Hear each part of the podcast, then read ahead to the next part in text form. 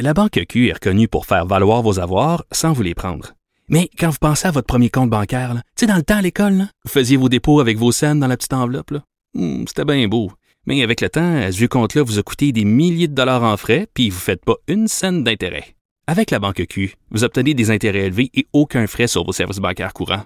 Autrement dit, ça fait pas mal plus de scènes dans votre enveloppe, ça.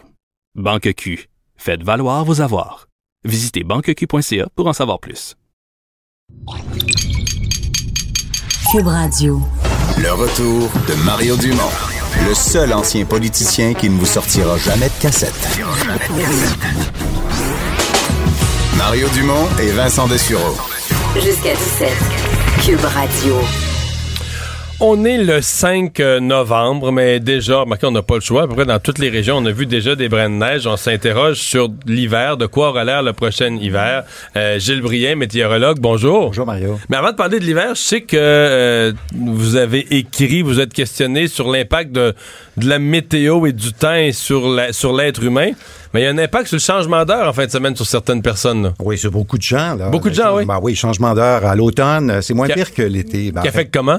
ben, ça affecte au niveau de la santé, au niveau de l'horloge biologique, au niveau de vos habitudes alimentaires. Euh, Il y a beaucoup Wow, de wow, gens. de, de quelle façon? euh? Ben, en fait, là, l'obscurité arrive plus tôt là, le, le soir. Donc, Ouais, ça, vraiment, on va le sentir tantôt. Là. Et euh, pour les gens là, qui ont l'habitude d'avoir leur souper préparé à, à ces heures-là, ben là, ça vient de changer complètement.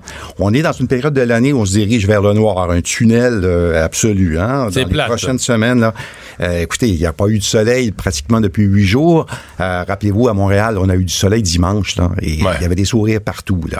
L'influence de la météo, on l'a mesuré vraiment en fin de semaine. Donc, un mois sombre, puis des journées courtes, tout ça, ça, déprime. ouais, c'est le mois des morts, c'est pas pour ok, hein. Le mois de novembre, d'ailleurs, de la pluie encore aujourd'hui, de la pluie demain. Il y a peut-être mercredi, jeudi, un petit peu de répit, mais ça reprend en, en fin de semaine.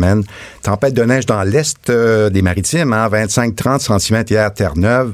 La Nouvelle-Écosse, des vents de 130 km heure. Ça sent l'hiver. Winter's coming, comme on dit. Ouais.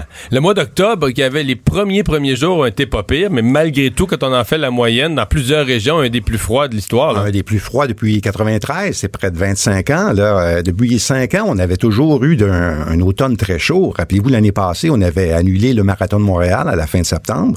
Le mois d'octobre avait été C'est le marathon avait été annulé le Ben 24 oui. septembre parce qu'il faisait trop chaud. On avait eu 32 degrés avec l'humidex. Euh, là, euh, il fallait faire quelque chose. C'était la première fois hein, depuis 37 ans que le marathon était annulé. Ça, ça m'avait beaucoup surpris. C'est vraiment euh, un indice là, que le, le climat change et rapidement. là. Bon, arrivons à l'hiver. Ben, l'hiver, l'hiver se pointe. Déjà, on le voit. Écoutez, le mois d'octobre le plus froid depuis 25 ans. Est-ce que le novembre va être un petit peu à l'image d'octobre? C'est pas Puis il y a, souvent il y a le cas. plusieurs régions, là. C'est sûr, les régions plus au nord, Laurentides, Saguenay-Lac-Saint-Jean, mais qui ont eu de la neige déjà Oui, plusieurs oui. fois, là. La neige est déjà arrivée depuis près d'un mois. Euh, ça a commencé à la début septembre. Il y avait beaucoup de flocons, des averses de neige dans le parc de Laurentides. Si vous allez au Saguenay, euh, à Chibougamau, des tapis blancs, généralement, on l'a ici à Montréal en novembre. Et ça, c'est un indice que le climat est en train de changer. D'habitude, à Montréal, vous avez une première couche de neige là, vers le 15 novembre, dans les années 70-80. Aujourd'hui, il faut attendre au 5 décembre pour avoir un bon 2 cm sur le sol. Mais euh, ça s'en vient parce qu'on le voit là euh, depuis déjà deux semaines, il y a une bonne tendance, il y a beaucoup d'air froid sur les prairies canadiennes. Ça a dérivé vers l'est, ça va nous toucher et attention aux plongeons en fin de semaine. Demain, euh, écoutez, on va avoir 10-11 degrés. Ça fait près de deux semaines qu'on n'a pas eu euh, 10-12 degrés. Là. Demain, petit répit. Mais samedi, dimanche, écoutez, on a un plongeon là, pendant une semaine des températures qui atteindront pas 0 degré à Montréal. Ça, ça met la table. On s'en va dans les moins. euh, Euh, les moins, on a eu moins 5 le plus froid à date là, depuis le mois euh, depuis du mois d'octobre à Montréal. Mais la semaine prochaine, on va vraiment mesurer là. euh, ça veut dire quoi, la nuit du moins. Ben, moins- des moins 4, moins 5. La nuit, c'est pas si pire. C'est le si- maximum le jour qui se maintient. Les. D'ailleurs, on le voit aujourd'hui. euh, Il y a beaucoup de gens qui ont sorti les gants, les mitaines, les tucs. Un conseil cette, euh, cette année, si vous recevez ça en cadeau cet hiver, les pelles, les, les accoutrements d'hiver, ben, allez pas les échanger, gardez-les. Ah ouais. Vous risquez de vous les Un hiver, servir, un hiver froid, neigeux? Ben, ça vient de sortir. Des prévisions météo à long terme. On sait que les météorologues, bon, on se trompe sur trois jours, quatre jours, alors qu'on arrive avec une prévision de trois mois, on se fait regarder avec un fanal, une brique. là. Mais il y a quand même des grandes tendances dans l'atmosphère qui fait qu'on est capable de décoder un peu euh, l'allure du temps dans les deux, trois prochains mois. C'est pas de la météo, c'est pas euh, de vous dire la météo qu'il va y avoir sur votre balcon. La seule chose que la prévision à long terme peut vous dire, c'est est-ce que la température température va s'écarter de la normale de 30 ans pour les trois prochains mois. Et la réponse, là, les Américains, les Canadiens, et même euh, le fameux Farmer's Almanac. Ouais, ça, c'est fiable, l'almanach des fermiers, là. c'est depuis 1792 que c'est publié. Écoutez, George Washington était président des États-Unis. Aujourd'hui, avec euh, bon, avec Trump, on mesure un peu de différence là, mais euh, depuis près de 250 ans, c'est des prévisions qui sont meilleures que plus précises que les marmottes. Et qui disent quoi cette Et année? qui disent un hiver plus froid, un hiver plus neigeux cette année. D'ailleurs, c'est déjà parti. Donc, un hiver, hiver, là. Un hiver euh, plus traditionnel. Un peu comme l'année passée. Écoutez, Ouais. euh, on a 210 cm à Montréal, généralement. Là. 2 mètres et 10, euh, c'est quand même beaucoup de neige, mais on a eu 235. Beaucoup de verglas l'année passée. Rappelez-vous, en mois d'avril, le 16 avril, on a vu une tempête de verglas la plus tardive qu'on avait jamais vue au Québec. Cet hiver, on a un effet El Nino, mais très faible. Donc, euh, si on basse les cartes, là, on voit que tout le monde a à peu près le même aperçu, euh, c'est-à-dire euh, un hiver précoce, ça a déjà commencé et ça va s'aggraver en fin de semaine. Je veux dire qu'on pourrait, le, le mois de décembre, qui parfois a l'air d'une fin d'automne, faut se préparer que ça va être l'hiver au mois de Oui, décembre. et avec probablement des chutes de neige qui vont être plus euh, rapides cette année-là. Rappelez-vous l'année passée, là, le froid est arrivé à Montréal le 28 décembre. On a eu 30 degrés sous zéro et ça n'a pas cassé pendant trois semaines, quatre semaines. Généralement, c'est en janvier, là, vers le 15-20 janvier, qu'on a des froids polaires comme ça. L'année passée, on a eu ça juste avant les fêtes. Cette année, déjà, ça s'installe. Les prochaines semaines, ça plonge. Et euh, les premières chutes de neige, première semaine de décembre, où je dirais, écoutez, euh, des bonnes tempêtes à Montréal, c'est vers euh, le 15, 16 décembre, 15 cm. Attendez-vous un peu plus tôt cette année. Et on se souvient, à Montréal, ben à Montréal et dans les villes du Québec, on s'était plaint de, le du déneigement, entre autres, parce que ce sera ça cette année encore, c'est-à-dire de la, de la neige et du froid qui fait que la neige ne fond pas. Alors, ça fait des quantités qui sont importantes. Oui, les dépôts de neige euh, débordaient l'année dernière. Euh, ça, ça me fait un peu réfléchir parce que, vous savez, l'été qu'on a eu, là, on a eu euh, des canicules mortelles à Montréal. Et on, a même parlé de la morgue de Montréal qui débordait. Ça, c'est un indice. On a vu ça à Chicago en 95 quand il y a eu une vague de chaleur qui avait tué 800 personnes. Et présentement, les derniers chiffres qu'on a eus là, pour l'été, c'est près de 90 décès reliés à la chaleur. Et depuis euh, le mois d'août, le département de santé publique n'a pas sorti de chiffres encore. C'est l'Institut national de santé publique du Québec qui va sortir les vraies statistiques en novembre, ben, peut-être décembre, là. mais on s'attend, en tout cas moi je prévois que c'est probablement l'été le plus mortel qu'on a jamais vu. On a eu des canicules, près de 8 canicules à Montréal, des températures qu'on Pro- a jamais prolongé, là, dans, dans prolongé, certains là, cas. et des températures de 37 degrés au centre-ville. Je parle pas d'humidex, là, 37 degrés, 36,6. Mais 37 degrés, là, Mario, c'est la température interne de votre, euh, votre métabolisme, votre corps. Vous pouvez pas vous, rafraîchir quand il fait 37 degrés, à moins que vous plongez dans l'eau euh, ou vous mettre tout nu, là, dehors, à, à l'air. Mais euh, ce qui est vraiment étonnant, c'est qu'on a eu des canicules vraiment extrêmes cet été.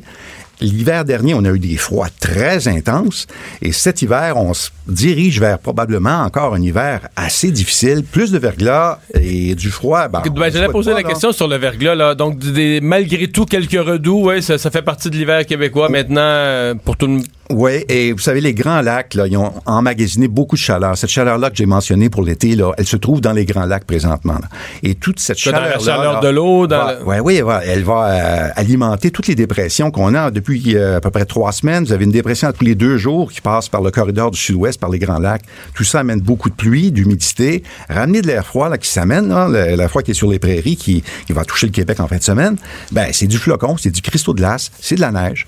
Et c'est pour, pour ça que le- la plupart des prévisions, moi, je trouve que c'est quand même... euh, euh, je dirais une bonne tendance qui devrait vraiment se confirmer. Le plus de neige cette année, un hiver plus traditionnel, parce que ça fait 4-5 ans qu'on a un hiver un peu plus doux. long comme l'année passée. L'année passée, l'hiver s'est prolongé jusque dans le mois d'avril. Ah oui, ça euh, finissait plus. ah, Tu sais, le mois de mars, c'est encore l'hiver. Le Euh, fameux vortex polaire là, qui nous glisse dessus, ça c'est un autre phénomène. S'il commence tôt, on peut-tu, on peut-tu rêver qu'il finisse tôt aussi ou il va Bah, être long? On aimerait ça, mais on aimerait surtout une chaîne de montagnes dans les, euh, en Abitibi, parce que re- regardez du côté de l'ouest du pays, là, à Vancouver, à Victoria, il y a des fleurs au mois de février. Ils ont deux chaînes de montagnes qui bloquent l'air de l'Arctique qui descend vers le sud. Mais pas ici au Québec, hein, c'est plat, plat. Ouais, la BTB, c'est bien plat. Là, Ah, c'est truc- l'air- part, l'air froid, il s'en vient. Ah, c'est un express directement des régions polaires. Alors, euh, il n'y a pas vraiment de- de- d'espoir de, ce côté-là, à moins peut-être de mettre un dôme sur Montréal euh, dans les prochaines années, mais... Je pense pas que c'est prévu. Mais Vous savez, Québec solidaire, peut-être euh, Ah. avec des suggestions. Gilles Briand, merci beaucoup d'avoir été là. Au revoir. Le retour de Mario Dumont. Jusqu'à 17, parce qu'il ne prend rien à la légère. Il ne pèse jamais ses mots. Cube Radio. Le buzz de Vincent Dessureau.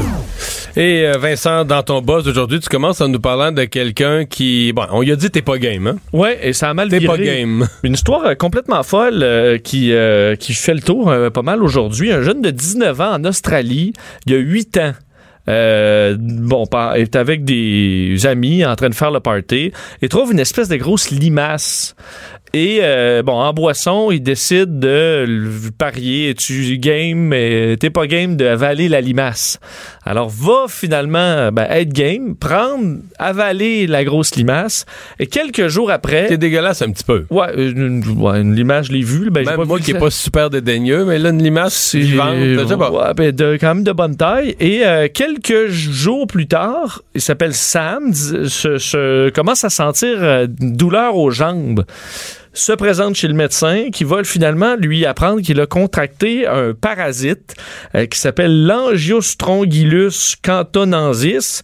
Euh, et ça, bon, les larves qui euh, se transmettent comme ça par la limace ou l'escargot euh, vont... Euh, Il a dû avouer, je pose au médecin, euh, Ben, c'est quoi? Qu'est-ce que tu fais comme. Qu'est-ce qui s'est passé? Ben, en fait, lui avait, avait un doute. Il s'est dit. On dirait que je file pas depuis que j'ai mangé la limace. Alors, il l'a dit au médecin qui, qui a dû Ouais. l'aider dans ses, ses recherches. Et le verre en question l'a mené à avoir une ménégo-encéphalite. Euh, il a perdu l'usage de ses jambes. Il est devenu paraplégique par la suite. Euh, c'est- bon, ça en est suivi des dommages au cerveau. Il a été dans le coma pendant 420 jours. A quand même essayé de combattre tout ça, les conséquences de lésions cérébrales. Et finalement, ben, il, est, euh, il vient de mourir. Alors, un pas game, il y a 8 ans. Euh, qui mène à son décès après écoute, des années de, de, de- de souffrance. Alors, une histoire quand même assez spéciale, comme quoi d'ailleurs le Centre américain de prévention et de contrôle des maladies rappelle de ne jamais manger cru des limaces. un bon conseil. Bon, oui, oui c'est un bon conseil. Et même les manipuler avec des gants. On sauve des vies, là. Présentement, en ondes, dans ton boss, tu sauves des vies. C'est- C'est c'est important, je pense. Tu, sais, tu vas retourner, tu vas retourner de l'émission à 5 heures, tu vas retourner chez vous à Sachant que j'ai au moins sauvé une Ben. vie. Quelque part en région où ils mangent des limaces. Oui, moi, j'entends Montréal. Les... Ben, j'en ai- le monde en région, c'est à Montréal qu'il y a des Mais limaces. Déjà vu? Moi, moi, des, des escargots, j'en vois pas beaucoup là, dans Schlaga. Ah non? Non. Ben, quoi que. Ouais, ben, bon, non. Mais euh, grenouille, ça compte aussi. Et escargot. Mais escargot, j'en ai mangé hier, là, au Cuit. restaurant. Cuit. J'étais correct. C'est nettement cru, mieux. man- mangez pas ça. Mangez pas Bon, ça. euh, est-ce que la musique et les déclarations... Je sens qu'on va jaser, là. Oui. Est-ce que la musique et les décorations de Noël rendent plus heureux? Bon, euh, parce que j'ai vu ça, vous l'avez, vous l'avez peut-être vu circuler cette histoire-là en fin de semaine sur Facebook, comme quoi, parce que tous les tripeux de- du temps des fêtes, là, de deux mois d'avance, euh, vous voulez dire qu'enfin ils ont raison de mettre les Ils ont eu du décorations. beau temps hier pour faire leur décoration. Euh, oui, puis là, il y en a. hey, Hein? J'ai raison de mettre mes décorations au début. no- Ah. J'ai fait exprès pour pas en demander parce que j'ai bien de la misère avec la musique de Noël. Les décorations, eux disent qu'une nouvelle étude dévoile que de mettre ces décorations de Noël, euh, fais-y pas signe, hein, il fait signe, mais remets la tour. non, non, une plus Ok, ok, rythmée, là. plus plus rythmée, plus pour rythmée. Vincent, là. Euh, disent une nouvelle étude démontre que d'installer ces décorations de Noël de bonheur, ça rend plus heureux. Ah ouais? OK? Euh, puis là, ça dit une nouvelle étude, une nouvelle étude. Ben, je suis allé fouiller, c'est impossible que ce soit le cas. Euh, et effectivement, en fait, c'est que la nouvelle étude date de 1989.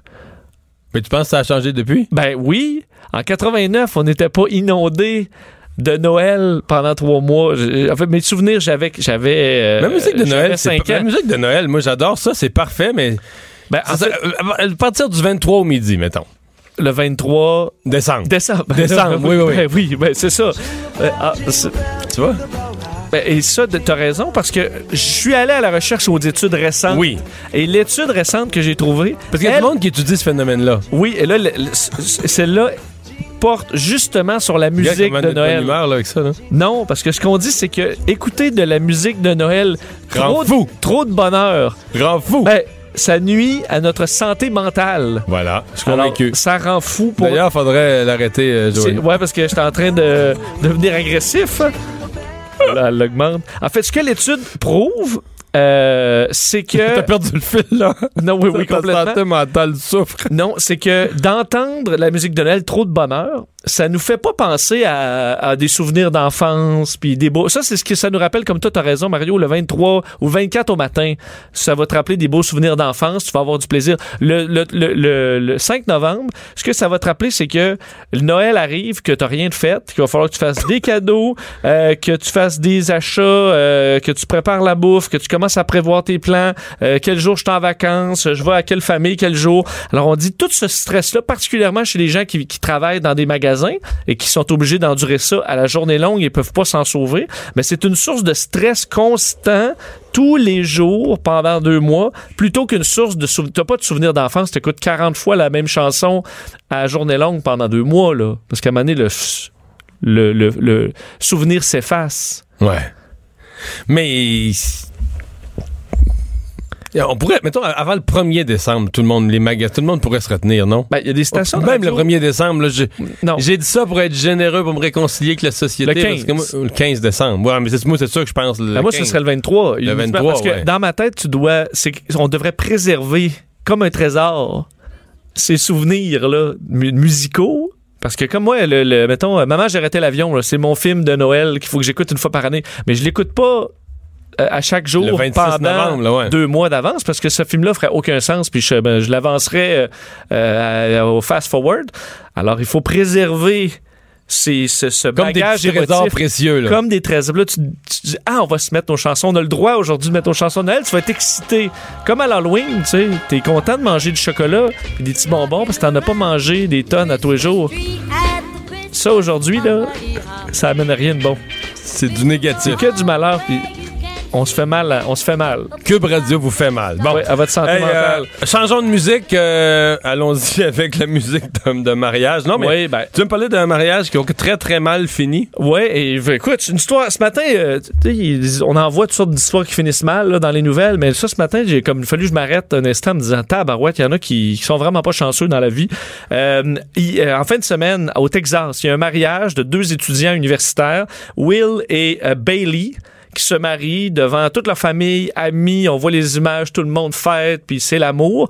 Euh, et à la fin du, euh, de la cérémonie, le concept, c'est que euh, ils repartent le couple en hélicoptère, avec euh, piloté par un monsieur qui est un vétéran de la de, la guerre du Vietnam et tout ça. Alors ils sont là, on voit des images là, et là la famille est avoir des petits trucs d'un- clignotants, puis tout le monde célèbre. Et le couple qui vient tout juste d'être marié décolle et est allé s'écraser quelques minutes plus loin, tuant tous les occupants. Euh, je comprends que tu m'avais écrit sa feuille, ça finit mal. Ben, ben, je veux dire, j'ai entendu une histoire de même. Ils sont morts une heure et demie après le, le mariage. Une heure et demie, les deux ensemble, en hélicoptère, en partant de la cérémonie. Ouais. Faut quand même le faire. là. Fait que finalement, si on revient à notre sujet de tantôt, il aurait été mieux de partir en voiture à cheval. Là. Ben, je pense, je pense, je pense que oui, la carriole ou la limousine, parce que, écoute, imagine pour la. Moi, j'imagine la personne qui vient réannoncer ça dans le... Parce que probablement que les convives encore Ben, est réunis. en- ben, étaient je encore réunis oui. à cette heure-là. Je pense que oui. Tu vois, toute la fête, le, le party euh, Continue. est continue, puis eux décollent sous les applaudissements, mais ils sont jamais revenus. C'est quand même spécial. Mettons. Bon. Voilà. Ça, Tu ça- vois, c'est joyeux. Un changement d'heure, il fait noir, puis tout on le monde. était dans la musique de Noël il y a deux minutes. là, on va dire ton buzz vient de buzzer. Mario Dumont. Il s'intéresse aux vraies préoccupations des Québécois. La santé, la politique, l'économie. Jusqu'à 17. Le retour de Mario Dumont. La politique, autrement dite. Vincent, on s'est parlé depuis le début de l'émission de ces fermetures. Euh, c'est la compagnie Lowe's qui annonce des fermetures de magasins. Pas seulement ici, d'ailleurs. Non, euh, 9 au Québec par contre, mais 27 au Canada, d'autres aux États-Unis aussi. On comprend que c'est pas des énormes surfaces, mais c'est un dossier qui avait fait euh, beaucoup jaser l'achat de Lowe's par euh, Trump, par, par Trump, par, euh, Par les par euh, Lowe's. Lowe's. Et euh, ben ça a pas, ça continue de Ben, faire jaser encore aujourd'hui. Et c'est la perte du siège social de Rona qui avait inquiété Michel Girard, chroniqueur économique au Journal de Montréal. Bonjour. Bonjour Mario. Est-ce qu'on doit, relier, ouais, est-ce qu'on doit relier directement, Michel, euh, la, la perte du siège social et euh, des décisions concernant euh, des, des petites succursales comme ça? Euh, oui, c'est toujours automatique. Quand tu perds ton centre décisionnel, parce qu'on sent, on a beau dire que le siège social est à Boucherville. Le siège, premièrement, c'est un bureau administratif, on va s'entendre. Le vrai siège, social est en Caroline, en Caroline du Nord. Et euh, je parle de Lose, qui est maintenant mm-hmm. propriétaire à 100% évidemment de tout ce qui est Rona. Et euh, dès le moment où tu perds ton siège social, euh, les décisions, les vraies, les grandes décisions se prennent, euh, se prennent dans, ce cas-là par des étrangers. Tu sais, aux États-Unis, là, c'est des décisions qui se prennent objectivement en fonction du rendement, en fonction évidemment de la performance boursière du titre et en fonction de, des attentes des, des, gros actionnaires, pas des petits actionnaires, là, mais des gros fonds institutionnels qui sont des gros actionnaires mmh. de ce genre de compagnie-là. Euh, comme l'os. Alors, euh, et euh, ils en ont jamais assez, c'est bien clair. Regarde, je regardais, je faisais un relevé de la croissance des revenus. Depuis qu'ils ont mis le grappin, depuis que l'os a mis la main sur Rona, il faut savoir que l'action a augmenté à ce jour de 50% l'action de l'os. Ah, oui. pas assez, comprends-tu? et je regardais, je regarde aussi les revenus. Évidemment, les revenus sont en croissance puisqu'ils ont acquis bien sûr, euh, euh, Rona et toutes les filiales, si l'on veut, mais je regarde le revenu net. Je regarde un milliard de plus qu'en 2016, depuis qu'ils ont euh, acquis, alors on peut acquis Rona, on peut pas dire que la compagnie va mal. puis les, les, bénéfices nets sont en croissance. Là. Alors, et les dividendes sont en croissance. Le dividende a augmenté de 48% depuis que Lowe's a mis la main sur, sur Rona. Alors, mais c'est sûrement, ils jugent que c'est passé. Et pour rentabiliser davantage, évidemment, ils font le taux, ils font, euh, ils font le ménage dans les dans les opérations. Puis ils, regardent, ils ont regardé, ben, tel magasin, ben ça, ça rapporte pas ou ça rapporte peu. Euh, Mais dans le commerce de détail, euh, dans le commerce de détail, Michel, c'est parce que c'est bien traite, là, tu le détail, qu'est-ce que tu veux, t'achètes, euh, t'achètes des produits, t'es mets sur tablette, puis t'es revends. Si un magasin perd de l'argent, tu sais, c'est, surtout si, dans certains cas, à quelques kilomètres plus loin, t'as une petite surface qui perd de l'argent, puis quelques kilomètres plus loin, t'as une grande surface qui est déjà établie puis qui est là. c'est tentant de dire, bon, ben, le petit magasin, on met un X dessus. Ben, regarde, tu sais, ce que je veux dire, là, il faut, c'est évident, là, quand tu fais ton, le ménage de tes finances, tu fais le tour euh, de, de, de, de tous tes magasins, puis tu dis comment je peux rentabiliser? La différence entre le fait que la décision objective se prenne euh, euh, aux États-Unis versus une décision subjective qui serait prise ici, c'est toute la différence du monde. Ici, avant de fermer un magasin, on peut-tu s'entendre que que le, le, propriétaire ou les principaux actionnaires ou les dirigeants, ils pensent à deux fois. Il y a, ce que je veux dire, c'est qu'on donne toujours, au moins en tout cas un certain délai pour voir si on ne peut mhm. pas corriger la situation. Ça nous tient plus à cœur parce que ce sont ce, sont des gens qui nous sont proches, etc. Alors, ça ne veut pas dire qu'un magasin qui, qui, qui, est non rentable ne sera pas ne, ne, va pas évidemment fermer. Mais ce que je veux dire, c'est que la décision, en tout cas, il va y avoir sûrement un délai qui aurait fait en sorte qu'on est plus touché avant de prendre telle et de, avant de prendre telle décision pour fermer. Tu sais, tu, en tout cas, bref, tu l'as plus à cœur que quand hmm. ça vient euh, de l'étranger. Quand tu es à l'étranger et tu es propriétaire, c'est plus loin là. Tu regardes, ben, non, mais ce que je veux dire, tu te tu te bats pas, passe-moi l'expression, de ce qui se passe, euh, comment ça va affecter les familles, tu sais, t'en tiens pas compte tu regardes tes chiffres, tu regardes les attentes des actionnaires, et puis tu additionnes des colonnes, puis tu regardes comment on peut rentabiliser ça davantage, et bang, le coup près, on, y va avec le coup près, puis on coupe, on coupe, on coupe. Et là, Mario, ce qui vient d'arriver, là, il faut savoir qu'on est en période de croissance économique. Tu sais comme moi que le secteur le plus touché par euh, l'évolution de la croissance économique, c'est la construction, c'est la rénovation. As-tu pensé que quand on va arriver dans une période de ralentissement économique, qu'est-ce qui va se passer avec notre les magasins euh, Lowe's, c'est-à-dire les Rona devenus Lowe's? Ouais, ça, c'est une bonne, ça, c'est une bonne réflexion. Évidemment, c'est le commerce de détail. Puis on sait que le commerce de détail, il y a plein de facteurs. Il y a, des achats en ligne. Quoique la rénovation achetée en ligne, c'est pas, c'est pas si simple ouais, que ça. C'est, moins pire dans le 2 par 4 de, de 8 pieds. hey, Michel, euh, il y a quand même des gens qui disaient, en parlant de Rona, puis de ce qui, ce qui a amené sa, sa vente, que c'est une compagnie qui avait Donc, il y avait un certain ménage à faire, là, tu sais, que même si c'était, dans le fond, dans le fond, je vais formuler ça en disant, même si c'était resté québécois, euh, c'est une compagnie qui aurait dû faire un peu de tri dans ses magasins. Même si le siège social avait, avait été resté québécois, est-ce que une, une vague comme ça de fermeture de magasins aurait pu quand même survenir ou être nécessaire pour garder l'entreprise en santé? Ben, premièrement, on, ce qu'on ne sait pas concrètement, c'est est-ce que la est-ce que la compagnie va mal ou pas au Canada, là?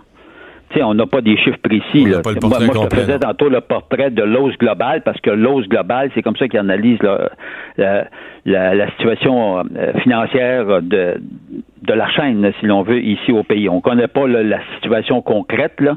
Euh, est-ce qu'ils étaient vra- les magasins qu'on fait, est-ce qu'ils étaient déficitaires vraiment ou bien si ou, ou, ou, pas, on ne le sait pas, là, évidemment. On prend pour acquis que c'est le cas.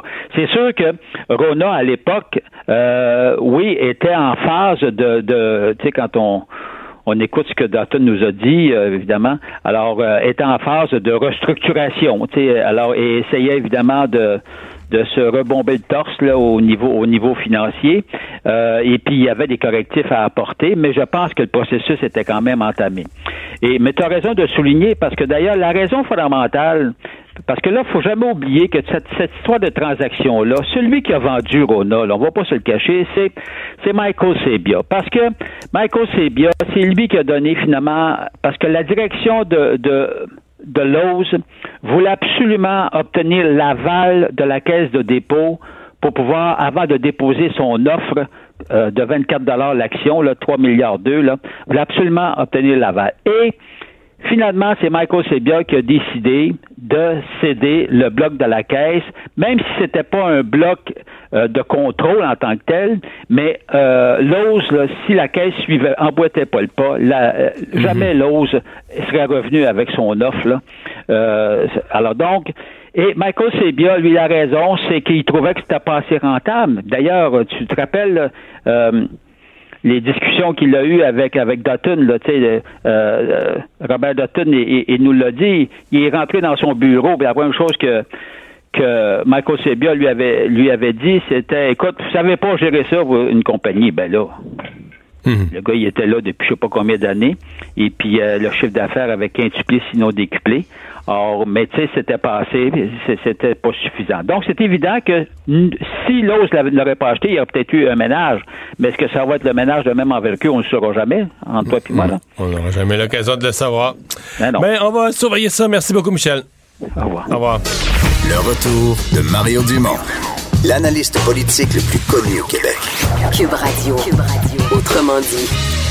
Vincent, on va d'un mystère à l'autre. On est parti en pause sur le mystère du député Diorio. Oui. Puis là, pendant la pause, on tombe sur un autre mystère.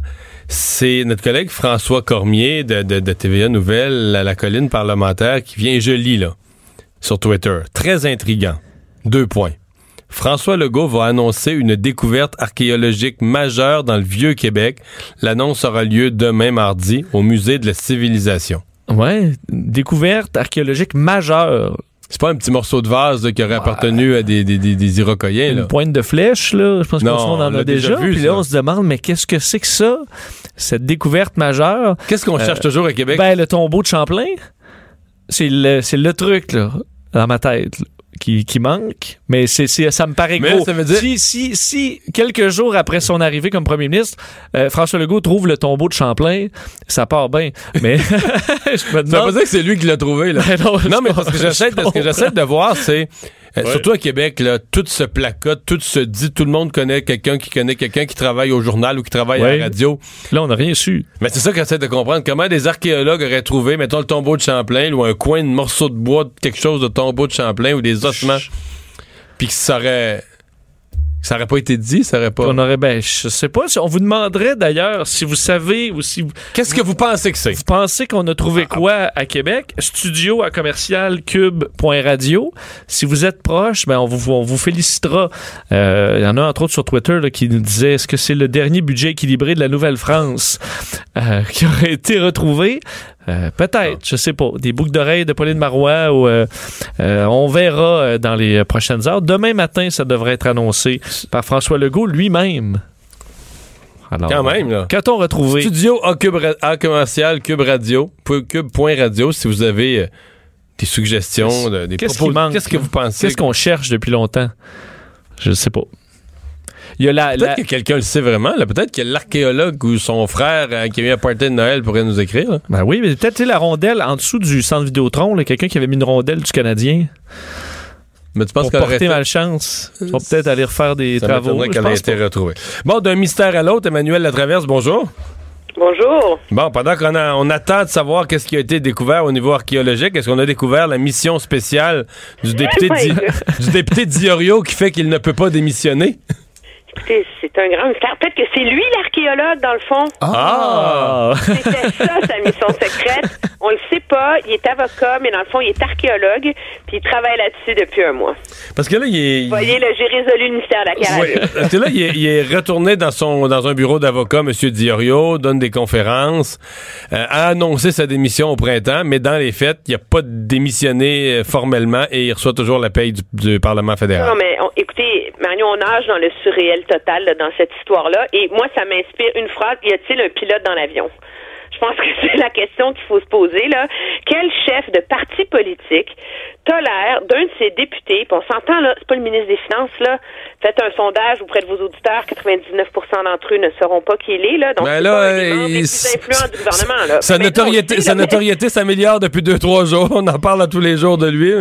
Peut-être pas pour les bonnes Alors, raisons? Quel chef de parti tolère qu'un de ses députés, dans un des plus beaux comtés de Montréal, on s'entend là, tu sais, Saint-Léonard, Saint-Michel, c'est un beau côté sûr, un beau château fort, annonce qu'il s'en va, décide qu'il s'en va pas, se pointe pas à la Chambre des communes, et là, euh, est en réflexion ouverte, un emploi, et donc il nous annonce la semaine dernière que finalement, euh, il a une mission spéciale euh, de la part du premier ministre, mais au bureau du premier ministre, on n'est pas capable de nous dire c'est quoi cette mission spéciale-là.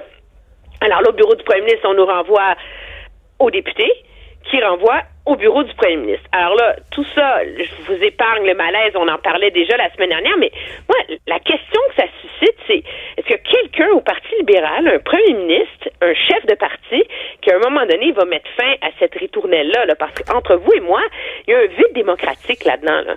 C'est les électeurs de Saint-Léonard qui ont un un demi ou un tiers ou un quart de députés qui est payé par les fonds publics euh, et qui euh, qui alimente l'incertitude perpétuelle sur son avenir. Euh, écoutez, moi, ça fait longtemps que je suis à Ottawa, puis une de même, j'en ai jamais vu. J'ai jamais vu ça. Parce que là, il ne siège plus. Depuis, depuis la date où il a annoncé son intention de démissionner. Il n'a pas annoncé sa démission comme telle, mais une intention. Il n'est pas retourné à la Chambre des communes. Il n'est pas retourné à la Chambre des communes et ce qu'on entend, c'est qu'il y a un bras de fer finalement, parce que lui, et c'est là que c'est encore plus merveilleux comme histoire, lui voudrait avoir un droit de regard sur qui va le remplacer. Ce serait ça la mission secrète. Ce serait choisir son remplaçant. Oui, c'est ça. Alors, vous, Mario, là, vous quittez les ondes, vous faites d'autres choses et vous réclamez à nos patrons à Québécois de choisir votre successeur. Y a-t-il vraiment quelqu'un sur l'univers qui a de telles prérogatives à part dans une république de bananes? Là? Je veux dire, c'est complètement surréel et ça illustre tout le problème des libéraux avec la question des mises en candidature, des nominations.